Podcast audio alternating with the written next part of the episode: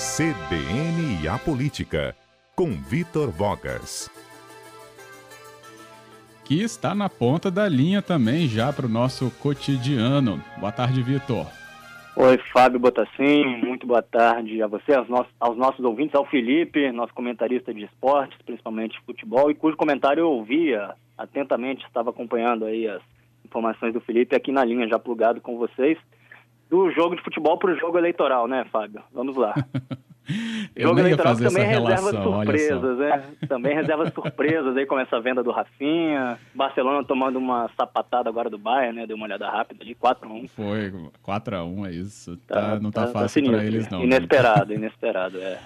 Agora, entre quem entra em campo e quem sai de campo no jogo político, Vitor, você que pode falar melhor. Pois é, Fábio, falando em surpresas, como brincávamos, não é só futebol que reserva surpresas, que é uma caixinha de surpresas, às vezes a política também, particularmente o processo eleitoral. Especificamente falando das eleições da Serra, Fábio, nós tivemos hoje de manhã uma informação muito importante que tem aí o potencial de mudar todo o jogo, todo o tabuleiro eleitoral, não só no município da Serra, mas talvez com repercussões até é, para além do município, para além das divisas da Serra, que foi a decisão anunciada pelo deputado federal Amaro Neto de não ser candidato a prefeito. Amaro Neto, então, não será candidato a prefeito da Serra e, aliás, não será mais candidato a nada, não participará como candidato da eleição municipal de novembro. É óbvio, é, Fábio, pelo, pela importância dessa decisão, né, pela popularidade do personagem, do deputado Amaro Neto, que isso gera um tremor de terra no mapa político-eleitoral capixaba. E nesta primeira análise, nós é, apontaremos aqui rapidamente para você e para os ouvintes algumas das consequências imediatas dessa não candidatura do Amaro no município da Serra, é, atualmente governado por Aldifax Barcelos. Consequências ou efeitos esses que envolvem inclusive o próprio prefeito, o deputado Sérgio Vidigal e outros pré-candidatos à prefeitura.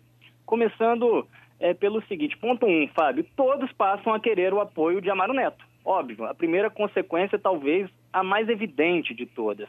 A partir do momento que o Amaro declara não ser candidato, ele passa instantaneamente à condição de cabo eleitoral mais cobiçado por todos os pré-candidatos a prefeito do município.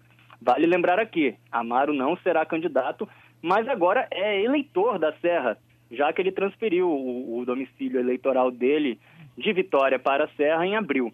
Em breve uhum. conversa que eu tive já na manhã desta sexta, Fábio, com alguns, com dois desses pré-candidatos a prefeito, ainda no calor do anúncio do Amaro, é, dois deles afirmaram que já pretendem sim abrir diálogo com o deputado federal e com o partido dele, republicanos, visando obter o apoio de Amaro Neto.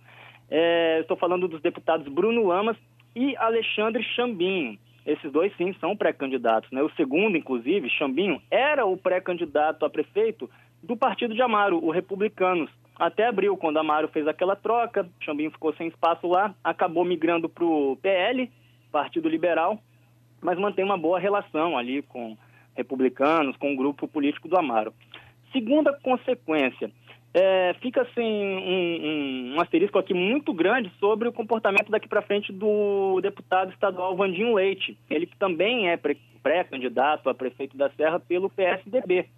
É, quando o Amaro fez aquela transferência do título, é, do título eleitoral dele de Vitória para a Serra, o Vandinho se sentiu apunhalado, porque ele contava que Amaro seria candidato a prefeito de Vitória e que poderia formar uma aliança com ele. O Vandinho esperava ter o apoio de Amaro na eleição na Serra. E aí ele se sentiu traído e é, numa, foi quem teve a reação mais sanguínea, né? Num desabafo ali bem forte em abril, o Vandinho chegou a chamar Amaro de palhaço de circo na imprensa e nas redes sociais.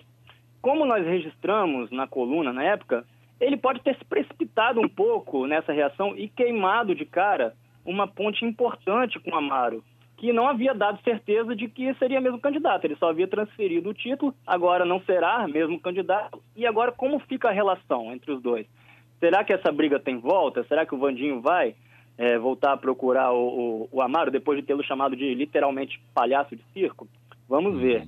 É, de todo modo, um apoio, né, um cabo eleitoral importante também para o Vandinho se eles fizerem as pazes. Finalmente, rapidamente, Fábio, é, é, já que nosso tempo já, já quase se é, extingue aqui, a gente não pode deixar de falar bem é, destacadamente sobre Sérgio Vidigal, que é mais candidato a prefeito do que nunca, tá?